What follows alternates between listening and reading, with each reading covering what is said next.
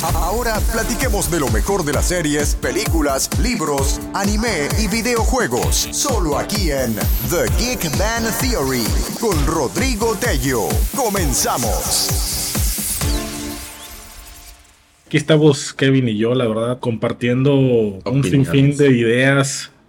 Traemos la cabeza eh, que nos vuela porque pasaron tantas cosas y hay infinidad, infinidad de temas, de detalles que tiene esta película que es impresionante y es lo que estábamos platicando ahorita.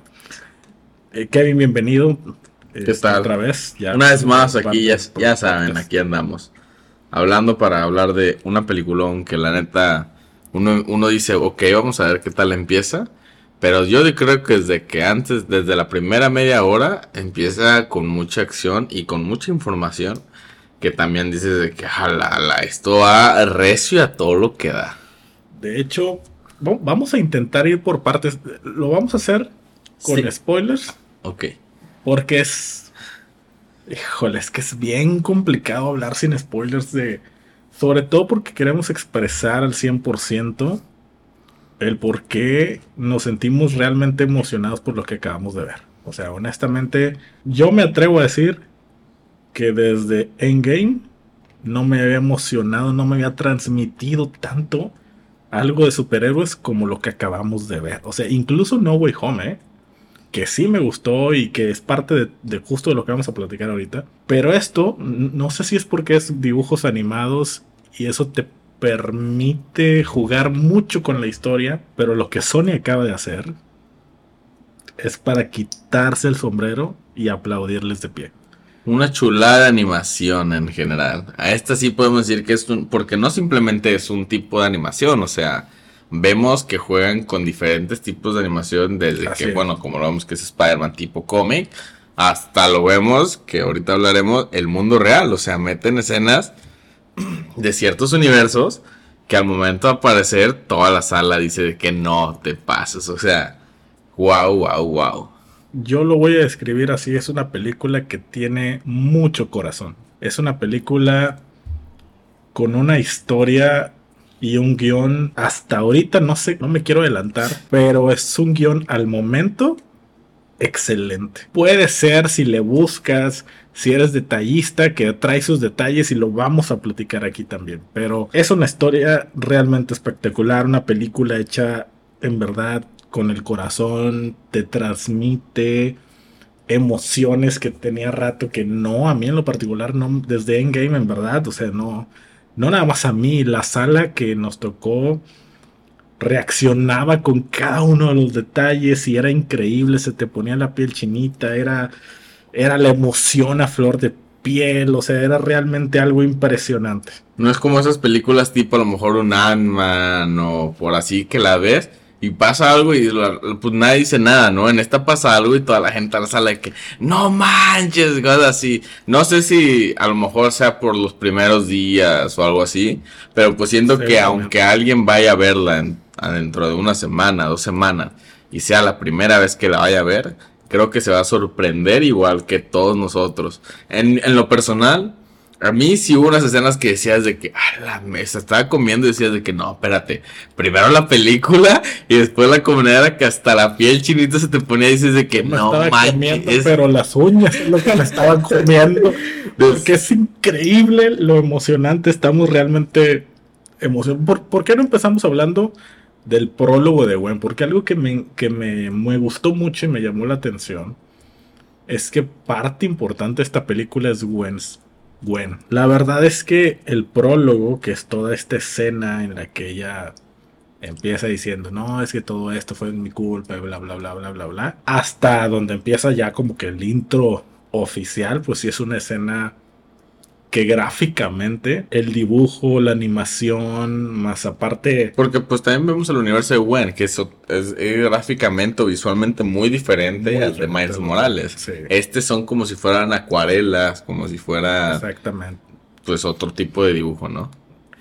Exactamente. Por ejemplo, algo que me gustó mucho al principio también fue el buitre este. Como de cartón, que era del. Literalmente estuve investigando y es se inspiraron en los bocetos de Da Vinci de Leonardo da Vinci, del mono este que está así como Ok, sí. con los brazos abiertos. Bueno, disculpen la gente que conoce de arte, se me fue el nombre. Este, estos bocetos muy famosos que son como en color Tipo papel de cartón papel, o algo cartón, así, sí. Vintage, no sé cómo llamarlo. Pero de hecho ahí en la misma película dicen de que, ah, tú eres, no me acuerdo la época que le dicen, dicen de que sí, yo, y vemos como cuando en una escena del buitre sale como que a la superficie, vemos como él ve toda la ciudad y se queda como que impresionado, ¿no?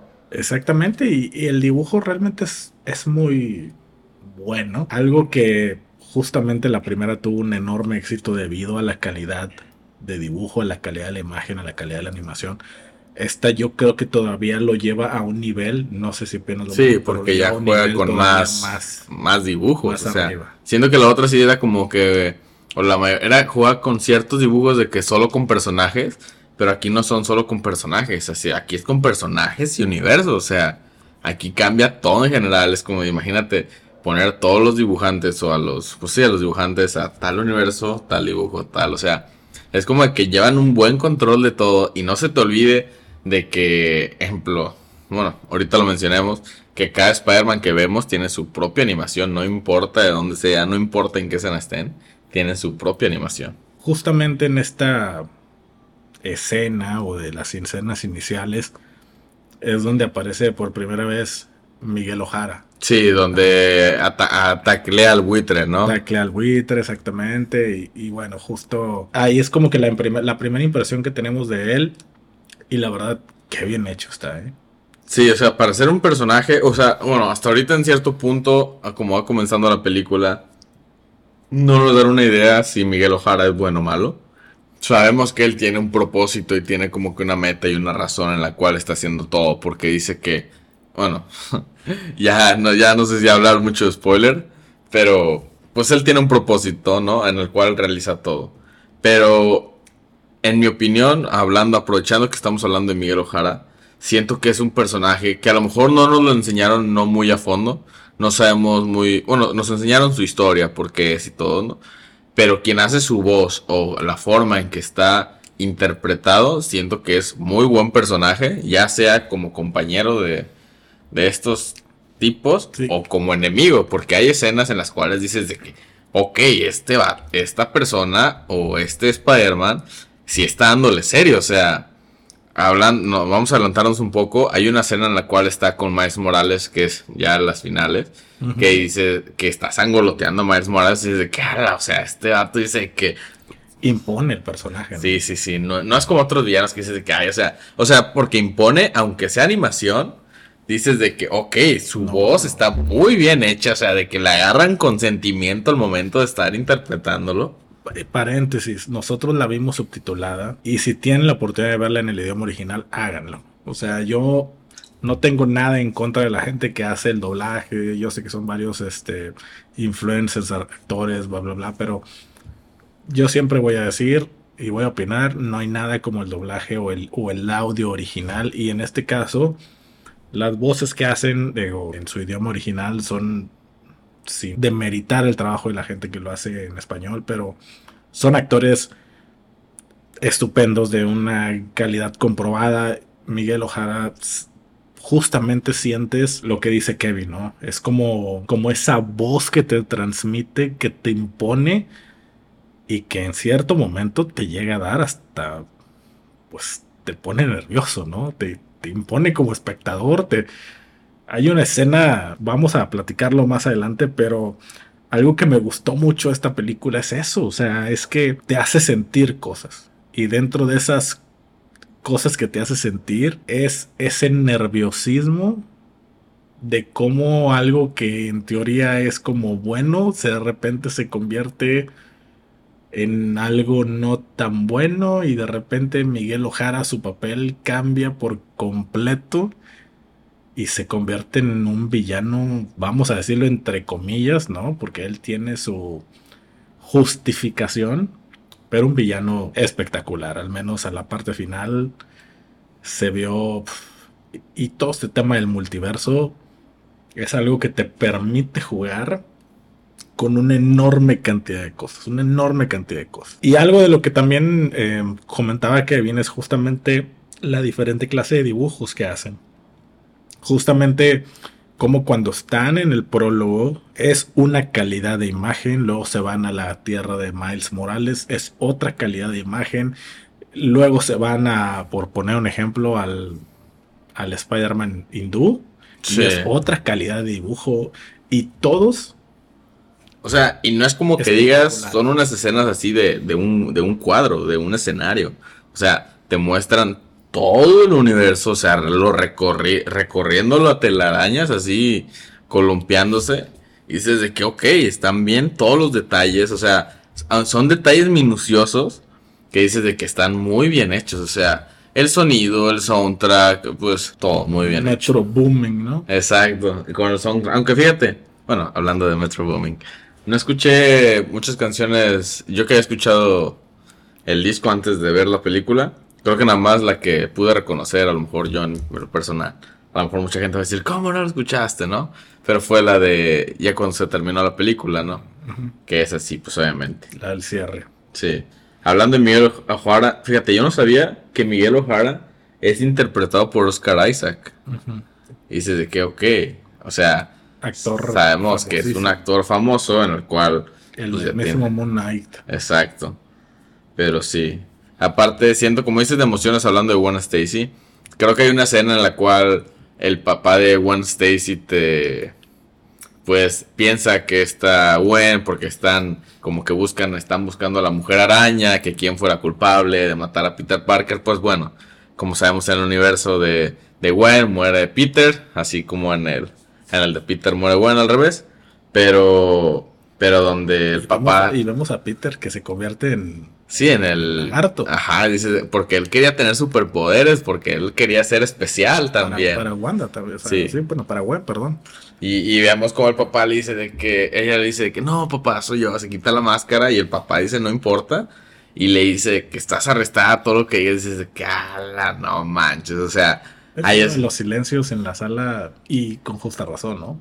Sí, dice, no manches, o sea, todavía que su papá y todavía que le revela como para que entienda y todavía no pues es que el papá entra en ese doble, en esa moral de policía de decir, pues es mi hija, pero creo que es la asesina.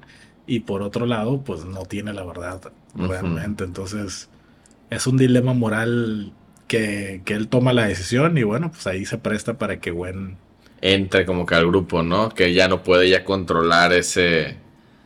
Pues ese universo. Qué bueno, que para toda la gente que nos escucha, ustedes saben de qué grupo hablamos. Este grupo eh, liderado por Miguel Ojara, que es como que el encargado de evitar que los multiversos se desplomen y que y que cómo decirlo lo de hecho me recordó y justamente es algo que quiero así como bueno nada más hacer el comentario porque se supone que la TVA está para eso sí o sea si, si en realidad todo está relacionado así como la película está relacionado y ahorita lo vamos ahorita vamos a llegar a eso pero varias de las incongruencias o de las cosas que te dan a pensar es que Miguel Ojara lidera este grupo justamente que hace el mismo trabajo. Que hace el mismo trabajo que la TVA. O sea, porque la TVA hacía lo mismo. Bueno, para los que no saben, la TVA es lo de el grupo de personajes que salen en la serie Loki, en la cual controlan los, pues, los, sí, que no se desparrame o que no se abra la una grieta en, una grieta en los pues, multiversos o en las líneas temporales. Líneas temporales, exactamente. Aquí ellos hacen lo mismo porque vemos ciertas escenas donde hay un, no recuerdo cómo le llaman, un evento en la cual fue interrumpido, que un canon, más que nada le llaman, un canon interrumpido. sí, un evento canónico. Un evento canónico que si se interrumpe, pues obviamente el multiverso, eh, bueno, o la línea temporal empieza a afectarse, porque es algo que de ley debería pasar para que todos los Spider-Man. Como decía en la película, así un Spider-Man, como de ley se le tiene que morir el tío Gwen. ah, aprovechando, vamos a hablar de, del tío Gwen hay una escena en la cual, eh, obviamente están explicando eso, que en, un, que en una línea temporal tienen que pasar ciertos eventos. Y pues muestran que pues obviamente para que uno sea Spider-Man tiene que morir el tío Ben y te muestran como que todos los Spider-Man, ¿no? Y en una de esas sale donde está el Tobey Maguire con lo del abuelo y dices de que no manches, o sea, no sé si en y ahí dices de que, ok, o sea, primera, creo que La primera confirmación que merece un aplauso extraordinario es justamente lo que... De hecho, no es la primera, creo que la primera es donde... es la de Andrew, ¿no? No, no, la primera es la de Venom. Ah, bueno, ¿cómo se llama el personaje de la... De la... Bueno, es que, mira, nos tendríamos La que Mancha remontar se llama. a habla- hablar de la mancha. La mancha no, es el personaje. no. El, vamos a empezar. Nos estamos adelantando. Estamos adelantando un poquito, pero es que realmente está emocionante todo esto. Pero la mancha... Es pues, como que el personaje que empezó a causar todo, ¿no? Cuando, eh, cuando vimos Spider-Man 1, toda esta escena final del colisionador, bueno, resulta que había un trabajador ahí que le afectó todo este proceso de la explosión del colisionador y del multiverso y lo convirtió en lo que es la mancha. Y la mancha, pues, explorando sus capacidades y sus Peleando con Spider-Man. De hecho, él mismo y- se golpea. y resulta que de repente genera estos como Hoyos. orificios o agujeros negros en el que sin darse cuenta resulta que puede viajar a multiversos, Exactamente. ¿no? Este y Y pues justamente él explorando la primera confirmación de que esta película animada está ligada a todo A lo que hemos cualquiera de visto Marvel que hemos visto. de Spider de Spider-Man, llámese Toby, llámese Tom, llámese Andrew, es la escena que estás que, que nos Sí, donde vemos, bueno, primero vemos una escena de Lego que en sí se teletransporta como a un mundo de Lego y vemos todos los monitos de Lego, ¿no? Bueno, ya te, te me estás adelantando, pero va- vamos con la, eh, la escena Bueno, de de la- Venom, de la tienda, De la donde, tienda. bueno, se asoma y vemos esa, a esa, no, no sé No qué, sé si se acuerdan que Eddie Brock en las películas de Venom siempre va a una tienda que está en su barrio, que la atiende una, pues, Una una, señora oriental. ¿no? Asiática, ya grande, ya grande, De lentes, lentes, etcétera, todo, ¿no? etcétera. Y bueno, resulta que de repente entra la, La mancha en ese un edificio, se asoma y resulta que está esta Y ahí es donde toda la sala dice de que no manches que está, o sea, dices de que de ley está confirmado. Y vemos como pues, no, no, no sé si hay un diálogo en el cual la señora dice que no se sorprende porque ya está acostumbrada a eso. Pero pues dices, pues sí, o sea, ella ya está acostumbrada a ver a Venom. Y ya vemos en la escena donde Venom pues obviamente se come al que trata de robar la tienda. Pero, pero ya, desde esa escena, o sea, desde que va empezando, dices de que no manches, ya bueno, confirmado. aquí, aquí voy a abrir un paréntesis, y es un paréntesis importante porque aquí en- entre Marvel y Sony eh, no coincidieron las ideas con un tema. ¿A qué me refiero? Marvel, si se acordarán de Doctor Strange, la última película, hay una escena donde él atraviesa diferentes multiversos, ta, ta, ta, ta, ta, ta, y va cambiando. Doctor Strange se ve como al ir pasando en diferentes multiversos, él se adapta o, se, o visualmente se transforma dependiendo del universo al que va pasando. Sí. Entre ellos hay uno donde es Entra como rebanadas y entra como animación. Exactamente. Ese es mi punto. Y acá no. Acá Sony te presenta que la animación en un mundo live action Sí, sí, es una sigue siendo animación. animación. Entonces, Marvel y Sony se tienen que poner de acuerdo porque no coincidió. O sea, acá en Doctor Strange se adapta y se hace animación. Un live action se hace animación. Y acá en Sony, una animación no se hace live action. Pero bueno, es algo, una escena como lo que veíamos en. ¿Qué podemos decir? Eh, Roger Rabbit hace mucho tiempo. O qué otra escena. ¿Qué otra película donde la animación y el live action.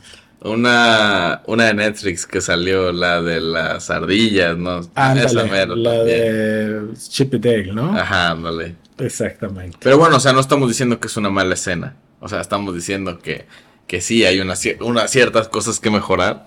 Pero creo que con todo lo bueno que tiene la película, todos los detalles menores se reducen y dices de que, ok, no importa. Porque es una película que dices, wow. Y bueno, aquí es la primera confirmación donde yo creo que todo el mundo te agarra de bajada cuando dices, no puede ser. O sea, Venom está incluido en lo que estoy viendo. O sea, Venom de ley están los planes de Marvel. Entonces, amigos, justo lo que les decíamos en episodios anteriores, aguas con lo que se viene en el mundo de Spider-Man. Porque se vienen cosas importantes. Pero bueno, esa es la primera confirmación. Y este personaje de la mancha te, te da pie y te da juego para que efectivamente puedan explorar todo lo que tiene el multiverso. Justo ahí, dentro de esas exploraciones, aparece otra escena con el mundo Lego que por ahí lo anoté, es el mundo, no sé si lo tienes, pero creo que es, ah, ya, el universo o la Tierra 13122 es el mundo del Lego. Y justo escuchamos la misma voz de J.K. Simmons, pues de, todos los Daily Buggers que, hemos hecho, ¿no? del sí, del desde, Toby, ¿no? Que desde Toby y no Hasta el Tom Holland, de hecho. exactamente, exactamente. Es súper padre escuchar en Lego la misma voz de J.K. Sí, o sea, a lo mejor si hubiera sido eh, visualmente el mismo personaje, hubiera sido Travis, hubiera dicho que, ah, ok, tratan de como dar una referencia, ¿no? Pero pues aquí directamente es la voz de J.K. J.K. Simmons, exactamente. Pero, híjole, hay tantas cosas, este, no quisiéramos hacer un episodio súper extenso. Parte de lo que veníamos este, platicando es eso. Vemos esa escena de Venom, también más adelante vemos una escena donde está donde está Andrew Garfield, que dice de que no manches, o sea, también sale, pues también está la escena donde vemos la de este Tom, lo del tío. Que antes, antes, de, llegar a, antes de llegar a eso, me gusta mucho la escena donde Gwen va y visita a Miles. Y esta relación que tiene Miles con los papás y con su mamá, que también es parte importante de la, película, porque al final también pues, él quiere regresar a todo esto de la que la mamá le dice. Pero mocos. Al final. Eh. Entonces, esta relación que tiene con los papás, pues digo, a lo mejor es muy común entre adolescentes, ¿no? Hoy en día en la vida real, pues hay diálogos muy bonitos, honestamente. Hay una escena en la azotea donde Gwen está con Miles y los papás se acercan a conocerla a ella.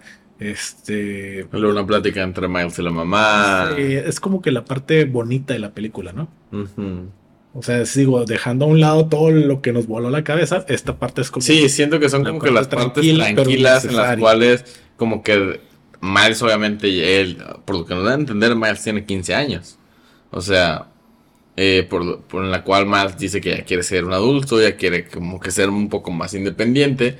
Pero pues los papás no quieren que crezca, quieren que siga siendo su niño y no quieren como que darle. Siempre, o sea, como en cualquier... Como en la vida real. Como en la vida real, ¿no? Obviamente los jóvenes quieren ser más a lo mejor de lo que son. o a lo mejor sí son. Pero pues, hay ciertos papás en los cuales no quieren ver a sus hijos crecer y pues alejarse de ellos, ¿no? Pero pues en sí son las únicas Creo que esas, ese, ese, tipo de escenas que son las tranquilas. Pero visualmente hay unas escenas muy bonitas con los edificios. Por ejemplo, una escena puede ser donde está Miles y Gwen de cabeza, de, hecho. y está todo el escenario ese de que sea muy chido. Muy, muy bonito, amigos. Por tipo para fondo de pantalla, algo así. Sí, es que por donde lo vean, esta película es espectacular. Visualmente sumamente atractiva. Los colores que utilizan, las, las técnicas de dibujo, lo que te pintan los paisajes, etcétera es espectacular. Y bueno, siguiendo con el tema, luego Miles se va, descubre lo que es este grupo de que cuida el, multiverso o el Spider-Verse, como le llama él, y se va y, y, va y sigue a Gwen. Y bueno, ahí hay una escena también donde curiosamente atraviesan los multiversos como que a través de un tubo, ¿no? Como que a través de un gusano. Cuando recién se mete. Cuando recién se mete. Y está persiguiendo a Wayne porque ya es que se hace invisible y según no lo oía, pero pues obviamente después nos enteramos que pues ya todo el mundo sabe que él es, que él es invisible. Pero, pero sí, se va a perseguir a Wayne y es donde entran al mundo hindú, de hecho. Exacto, y, hay una escena muy bonita, ¿no? Una secuencia muy pintada, dibujada, muy bien hecha y conocemos otro Spider-Man que bueno, de hecho conocemos también ahí al Spider-Punk. En ese Conocemos varios, ¿eh? O sea, conocemos, no sé si ahí donde conocemos al Hobby. Ah, que Hobby, es uno de ellos. Que, que, es un personaje, es como un Spider-Man también del grupo, pero como que quiere ser más independiente, ¿no? Él dice, yo no obedezco las reglas, pero yo estoy aquí. Sí, y al rockero, ¿no? Sí, al Spider-Punk. Spider-Punk, sí, tienen razón. Algo que, que estuve investigando, amigos, es nada más como para que se lo queden como referencia. Digo, yo no sé si sean tantos porque yo no alcanzo a, a ver todo, ¿no? Todos. Pero investigué la cantidad de Spider-Mans que supuestamente salen en esta película. 280. No, no sé. No, digo, es imposible contarlos. Dices, ¿de dónde? O sea, frame por frame, ¿no? Sí, o sea, necesitas hacer pausa y frame, Sabemos que a lo mejor sí, por ejemplo, porque donde se pueden ver es en la escena del lobby donde entras al lobby y dice que es muy pretencioso todo eso. Pero cada Spider-Man que vemos tiene un traje diferente, una animación diferente, hay de todos los tamaños. Y esa escena es importante porque vemos, por ejemplo, digo, se me viene a la mente el gato, ¿no? Ah, por ejemplo, la animación del gato era como un gato real, ¿no? Un gato real, pero con el, digo, disfrazado, no sé cómo decirlo. Pero, pero estaba padre. Vemos también a un caballo con máscara. El Spider Horse, sí. Sí, donde era un caballo y con con eso el máscara. Spider MK2 y el Spider MK3. Y bueno, que no Vem- sé, ah, vemos al Spider-Man de como de las caricaturas viejitas que dice, ah, me queda, y se queda, y se 1986. queda atorado, ¿no? Como que el frame ahí. De hecho, ahí es importante porque viene otra revelación. Donde justamente lo que nos estábamos preguntando en un episodio anterior. Si los videojuegos forman parte de esto o no. Y sí, ¿eh? Y sí. Porque sale el Spider-Man como de Play de 2, Sony. Play No, 1, no, no. El del PS4. El del el de la, la- Sí, Spider-Man, la, araña blanca larga. Ahí está, y tiene una escena. Justo cuando vemos que ellos tienen en los tubos a varias gente atrapada, que de hecho ahí está de Crawler y ahorita voy a hacer una, una referencia a eso. Justamente ahí está el Spider-Man del, de PlayStation 4 con la araña blanca y, y dice algo así como, oh, are you talking to me? Y está, está, está teniendo un diálogo con alguien que está atrapado dentro de una jaula. Pero también hay otro, wow. Los O sea, hay- videojuegos forman parte también de O sea, esto. todo el mundo, todo lo que sea Spider-Man en este mundo está relacionado en sí. O sea, en multiverso ya obviamente ya se ha confirmado desde hace un chorro. Pero bueno, con esto todavía lo confirmamos muchísimo más que están los juegos conectados, las películas, las series, caricaturas. Lo que me pongas de Spider-Man está Todo incluido. Está incluido. Y está Venom incluido. O sea, todo el universo está metido ahí. Y está Craven incluido. O Exacto. sea, es. Pues de hecho, Craven lo vemos ahí en. Bueno, no el Craven No directo. vemos al Craven live action que apenas vamos a conocer. Pero vemos a otro Craven, ¿no? Exacto. También vemos a Rhino, también vemos, bueno, el que dices ahorita, que es este... Vimos, y eso es importante porque fíjate, fíjense lo bien que lo hizo Sony. Vemos a The Crawler, este personaje live action, Donald Glover, que lo acabamos de, de- de- gracias Kevin por investigarlo. Es este actor que vemos ahí live action. No sé si se acuerdan, amigos, pero en 2017, en Homecoming de Tom Holland, hay una escena donde está como atrapando Las- como armas- empezando, ¿no? las armas estas que se supone le, le están robando a, Al buitre. a- a lo- las que el buitre está robando, ¿no? A Stark este, Industries. Y entonces, dentro de estas vueltas que está dando, va a dar con Donald Glover, el personaje, o Aaron Davis en este caso. Que en su momento no sabemos, según yo, no recordamos si mencionan su nombre. Pero hay una escena donde él está como que apoyando a recuperar unas armas en su barrio y se acerca Spider-Man, lo saluda y le dice, hey, este, como que qué tienes ahí, ¿no? Algo así le da a entender. Y él, y él, o sea, el personaje de Donald Glover le dice, oh, estoy agarrando unas armas, las estoy guardando en la cajuela porque no las quiero aquí. Tengo un sobrino que vive aquí y no las quiero tener. Hoy en día que lo ves ahí, Morales. exactamente. Hoy en día que lo ves ahí atrapado, dices, es que él se volvió el, pero, el merodeador y su sobrino, pues era Miles. O sea, porque por lo que sabemos también en la película, en el mundo de Miles Morales, la araña no le tuvo que picar a Miles Morales. O sea, en el mundo de Miles Morales existe un Peter Parker que no es...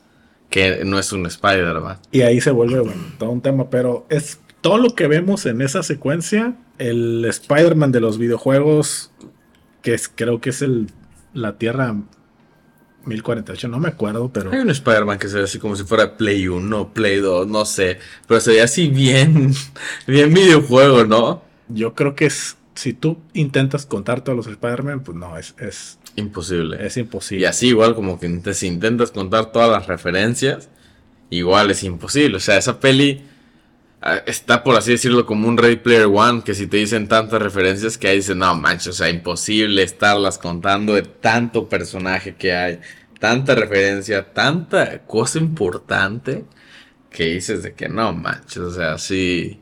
Sí, sí, sí, tal cual. Digo, no les vamos a contar toda la película porque seguramente ustedes que están escuchando este episodio, yo quiero pensar que si es con spoilers, pues ya la vieron. Pero algo que sí queremos mencionar es el tema de, por ejemplo, de las anomalías que le llaman aquí en este mundo. Que no sé si para ti te suena que es algo muy parecido a lo que son las variantes que vimos en Loki. Porque una anomalía es como... Algo que no tuvo que haber pasado, ¿no? Sí, exactamente, ¿no? Miles Morales fue la anomalía original, La anomalía en la original. cual fue la araña que no le tuvo que haber picado, que fue un evento que fue canónico interrumpido y él salió, ¿no? Que de hecho sale de esta escena de, Del del Spider-Man este, hindú. Que de hecho está muy chido ese personaje, ¿eh? O sea, Sí, con su cabellito con y su todo. cabellito. En el cual él no podía saber porque él tenía otra, como que otra vida totalmente, ¿no? O sea, como que todos los Spider-Man eran a veces como que tenían más vida que Miles Morales. Ejemplo, el, el, bueno, no me acuerdo cómo se llama, el que, el que estábamos comentando, no, era- no sé si era el hobby, creo, el, el este el hobby es el Spider-Punk, ¿verdad? Es- sí, sí, sí. Sí. es hobby, es el Spider-Punk, pero el otro Spider-Man, ese ya es que decía que era modelo, y que era cantante, y que era esto, y el otro toda la onda, ¿no? Sí. Bueno, y luego también, digo, avanzando un poquito con el tema de la historia, pues ya cuando yo creo que estamos ya como que a tres cuartos de la película, pues se viene esta gran escena donde a Miles, Miles conoce a, a Miguel Y también sabe que Peter sigue vivo. y de repente sale Peter, ¿no? Que todo de también que, no, manches. wow. O sea, en esta película todo el mundo revivió. Sí, o sea, no, pero aparte, o sea, Sabemos que tuvieron una razón sale con una niña que, que es Mayday. Y él te dice que la quiso tener porque vio que Miles era un gran chico y es como que eso lo inspiró a tener un hijo. Exacto. Y vemos que él está casado con esta Gwen. No, es- con no. Mary Jane. Ah, bueno, con Mary Jane. Mary Jane, sí. Pero aparte la niña, pues... digo, También es como que Spider-Man, ¿no? no sé, amigos, yo no sé si ustedes la habían escuchado antes, Mayday Parker. No sé si tenga Un cómico. futuro en los cómics. La verdad desconocemos, no llegamos a tanto, pero... Híjole, sí, sí es súper cool. Donde, bueno, todas estas escenas, donde, oye, quiero tomarme una selfie porque es la primera persecución de Mayday. Y toda esta parte pues, está bastante cool. Y por supuesto, la escena de la persecución dentro del edificio eh, se vuelve realmente, se vuelve realmente este, súper padre, sobre todo en la parte gráfica, ¿no? Cuando, se, cuando empiezan a corretear a Miles dentro del edificio y, y, bueno, obviamente la escena típica donde Donde están agarrando como que el tren, ¿no? A ver quién aguanta para que no se Bueno, separen. Primero, antes que eso, donde le dicen, hey, agarren a Spider-Man, y pues todos Y empiezan todos que, el ¿a qué típico meme? ¿no? Sí, todos apuntándose. Apuntándose los Y este dice que a Miles Morales. Miles Morales, y bueno, ahí vemos otro Spider-Man también que trae unos tentáculos. Sí, y este dato estaba escondido. Bueno, Estaba escondido ahí atrás, atrás. Y de ¿no? repente empieza la persecución, y vemos todavía muchos más Spider-Mans, y luego vemos a este, esta escena muy padre donde está Hay un Spider-Man como un Spider-Man. Como que vaquero, ¿no? Ajá, y sí, sí, sí. Ah, y la, las pistolas, dice a la cuenta de tres, uno, y ahí cambia como que. Ah, Exacto, otras. Y luego el Spider-Man que está en un diván con otro Spider-Man psic- psicólogo. Y em- de repente interrumpen todos. Y, Y todo en slow motion, ¿no? Ahí. slow motion. Está espectacular. Pues de ahí se va hasta la escena del tren, ¿no? Sí, que la escena del tren, como estábamos hablando hace rato, es de las escenas donde Miguel Ojara tiene su escena así. pues, no, no sé cómo decirlo, más arriba de la película. Está como, que en su, está como que en su punto, y pues igual toda la película, y pues obviamente ya es como que lo más, lo más top de la película, vemos como este Miles Morales dice que nadie me va a decir, al- algo así Miles Morales empieza a re- reflexionar y dice que nadie le va a decir lo que él puede hacer, ¿no? Algo así. Y vemos como, pues obviamente, Miguel, Miguel lo quiere controlar. También nos enteramos que esta Gwen y este Peter ya también ya sabían de, del plan que tenían con Miles Morales. Pero pues no lo querían, no, no se acercaban a ellos para no, no interrumpir el evento canónico y que pues Miles Morales a lo mejor pues no tomara otro camino, ¿no? O otras decisiones. Que un evento canónico. Yo lo entendí como lo que vimos en. ¿Cómo se llama? Ese me fue el nombre de la serie de Marvel animada. What if? What If, donde Doctor Strange intenta hacer que su esposa siga viva. siga viva. Pero pues eso no es. Pero por más que lo hace y lo hace y lo hace, no, no puede porque es algo que tiene que suceder sí o sí. Entonces, un evento canónico acá en el mundo de Sony viene siendo lo mismo que un, sí, un evento que de ley un punto absoluto, que era como se le conocía en Doctor Strange. Eh, un punto absoluto era esa parte donde tiene que pasar sí o sí. Bueno, acá se le llama evento canónico, pero bueno, es justamente lo que Miles Morales pues mm, eh, malamente no, no entiende y, y, se empieza toda esa persecución en la escena esta de Miguel contra Miles ahí es donde Miguel empieza a cambiar el, su rol como carácter o como personaje y se empieza a volver pues malo y hasta vez dice que y, es, y pensé que ustedes y nosotros éramos los buenos y veamos dónde está bueno, más adelante donde... Esa escena donde le empiezan a contar toda la verdad a Miles y lo acorralan entre todos, yo me puse muy nervioso. Te lo juro, me estaba comiendo las uñas. Dije, ¿qué está pasando? ¿Qué estoy viendo? Y, dije, no puede ser. O sea, entre los mismos, el, ¿cómo le llaman? Spidey Society.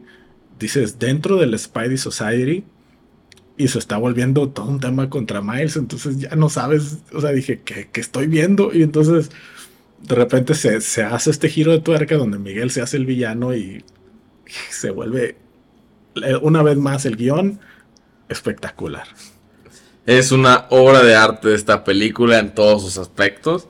Y no creo que tenga detalles a mejorar. A lo mejor ese detallito que me comentas, pónganse de acuerdo, Sony Marvel, cómo va a ser. Sí. Pero en general la película no tiene sus escenas que sabe, que aburrida, no tiene sus escenas. Tiene sus escenas tranquilas que es la de los papás. Pero son escenas que pues son importantes, ¿no? Y al final de cuentas son escenas que, que pues, que, dices de que son una chulada, o sea, como dices, suman, o sea, no...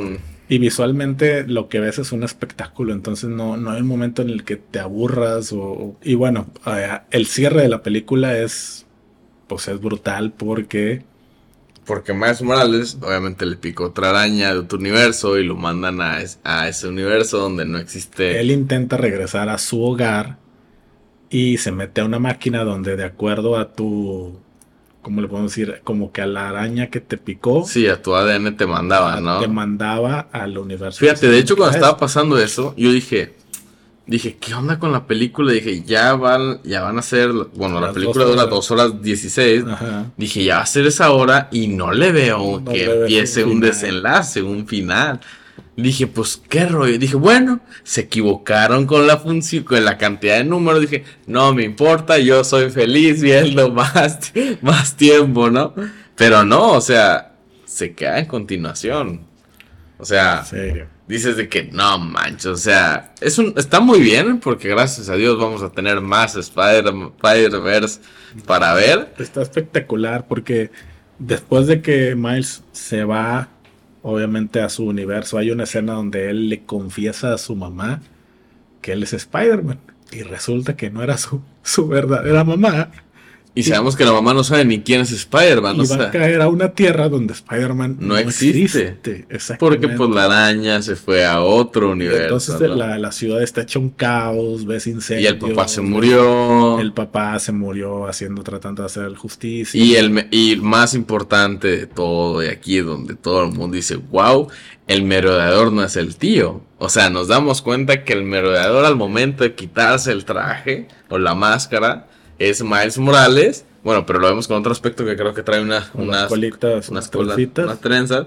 Que dice, no manches, o sea, dice de que wow, wow, wow. Y de hecho ahí también fue es como esos momentos que dices, y que la sala se queda absolutamente sorprendida porque dices, ¿qué estoy viendo? No puede ser.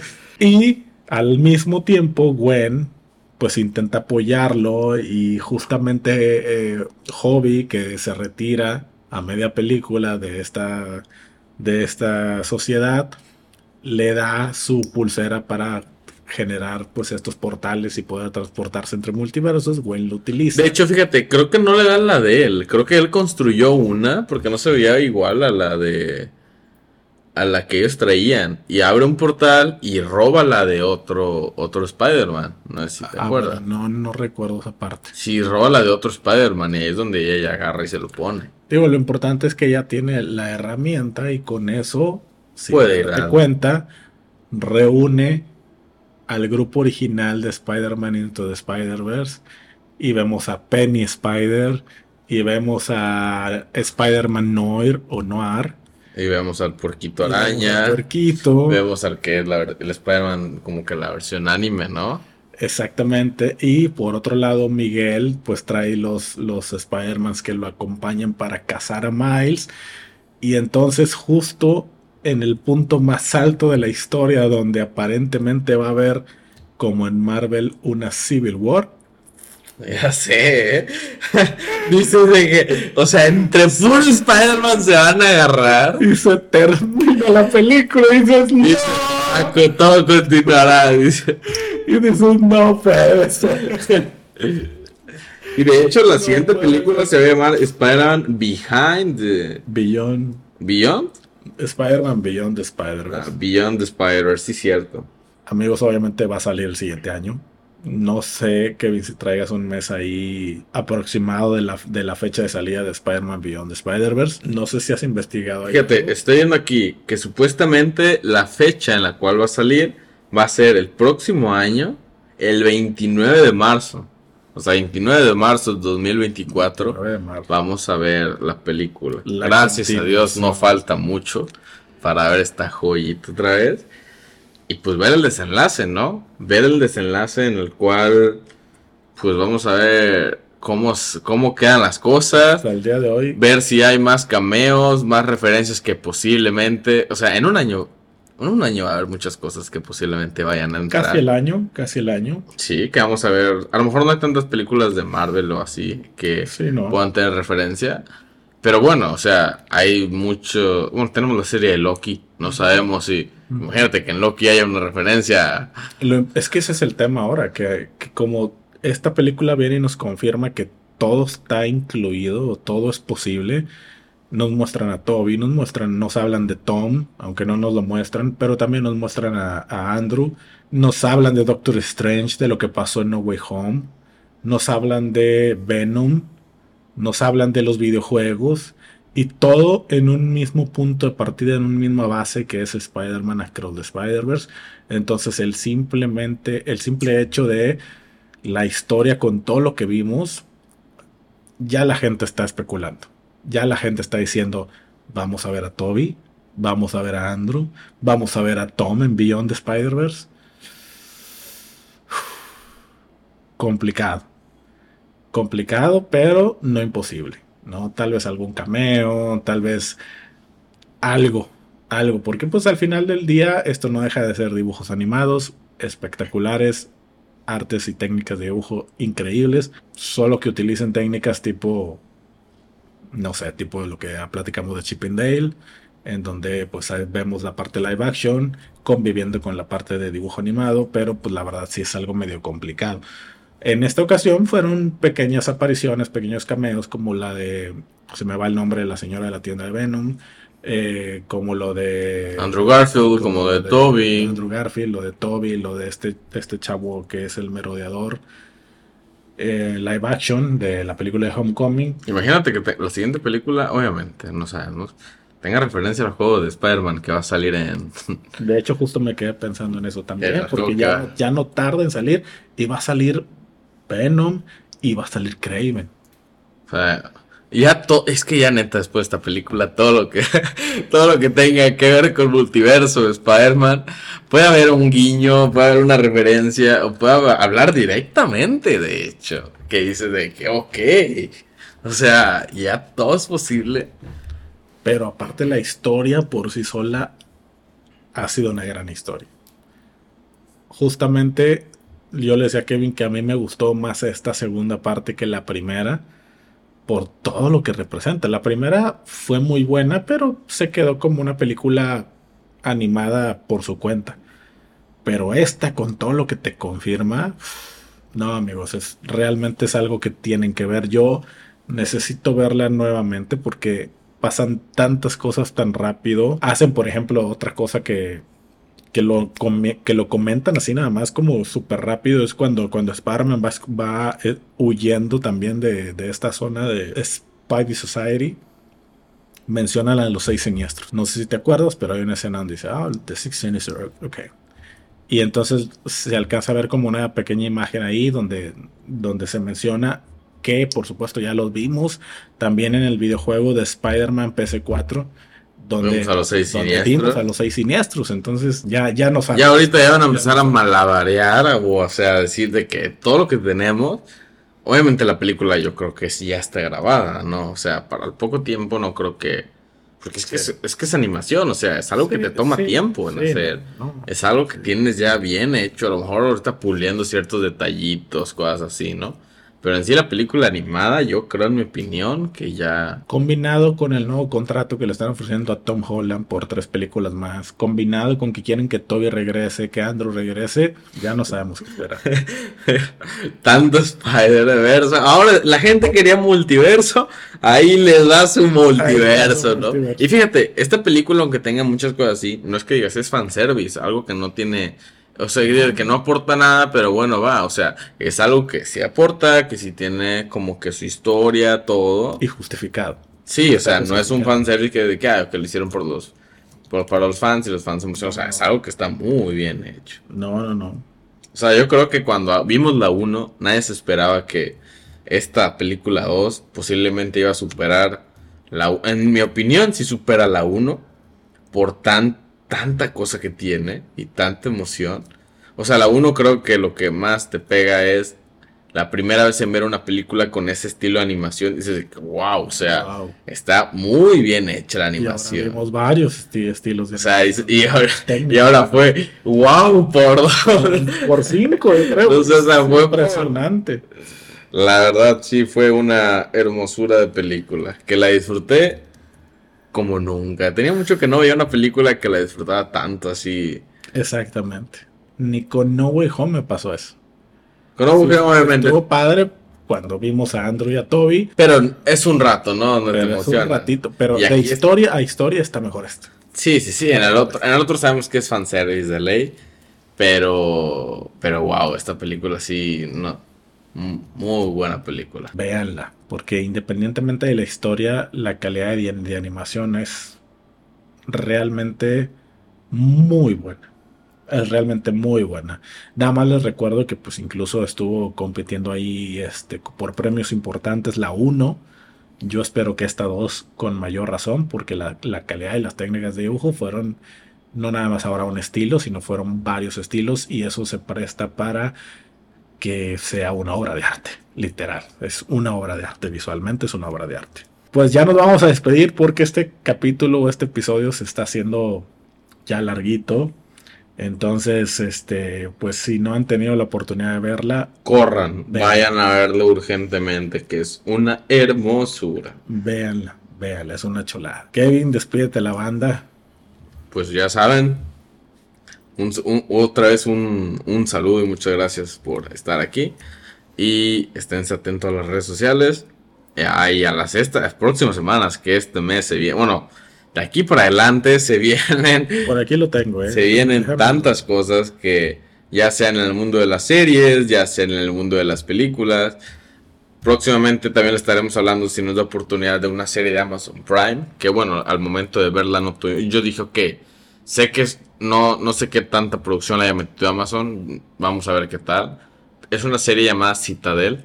En el cual es como. es de un grupo de espías. Espionaje. Mucho más arriba de, del gobierno, cosas así. Pero bueno, o sea, para hacer una serie tiene una calidad de De producción. de ¿no? producción muy bien. Los actores creo que están bien. Las escenas de acción. O sea, es una, es una serie que está muy bien. Que puedo decir que de hecho está hasta ni hasta mucho mejor que varias películas que podemos ver en el cine. O sea, Exacto, exacto. y lo, pues lo que más disfruta es que es una serie y es larga. O sea, no es como que dices, ok, en dos horas te están contando todo.